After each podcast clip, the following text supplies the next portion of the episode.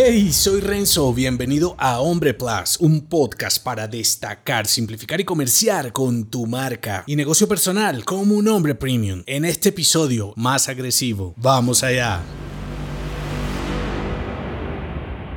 Con esconder tus instintos no se esfumarán. Abrazarlos y potenciarlos puede venirte mejor. La agresividad forma parte de un hombre y al igual que nuestros peores comportamientos, siempre queremos meterlos bajo el tapete. Para hacernos de cuenta como que no existen y luego pajearnos mentalmente con películas de acción, videojuegos de guerras y cualquier experiencia masculina simulada que nos haga sentir un poco menos hombre beta, más hombre alfa, un poco más arriesgado y con vidas más emocionantes y menos cristalizados. Lamentablemente es el mundo que hemos construido y con todos sus progresos y avances tecnológicos, nuestro ADN masculino parece estar intacto a momentos en donde éramos determinantes, cuando de nuestras acciones dependían nuestras familias e incluso clanes y miembros más vulnerables. Ahora, desde el sofá de tu casa parece inútil cualquier iniciativa, desde esta nueva ola feminista que busca esterilizar a los niños varones y sobre todo a los hombres adultos suena desalentador cualquier futuro excitante y con tanta oferta barata de porno hasta el sexo real se vuelve menos emocionante. Entonces, ¿qué hacer con tanto potencial acumulado? ¿Cómo canalizar esa agresividad que todos los mensajes buscan castrar de tus instintos? ¿Cómo aprovechar tu agresividad para fortalecer tu identidad personal? No hay una única respuesta. Para algunos hombres será demasiado tarde, se han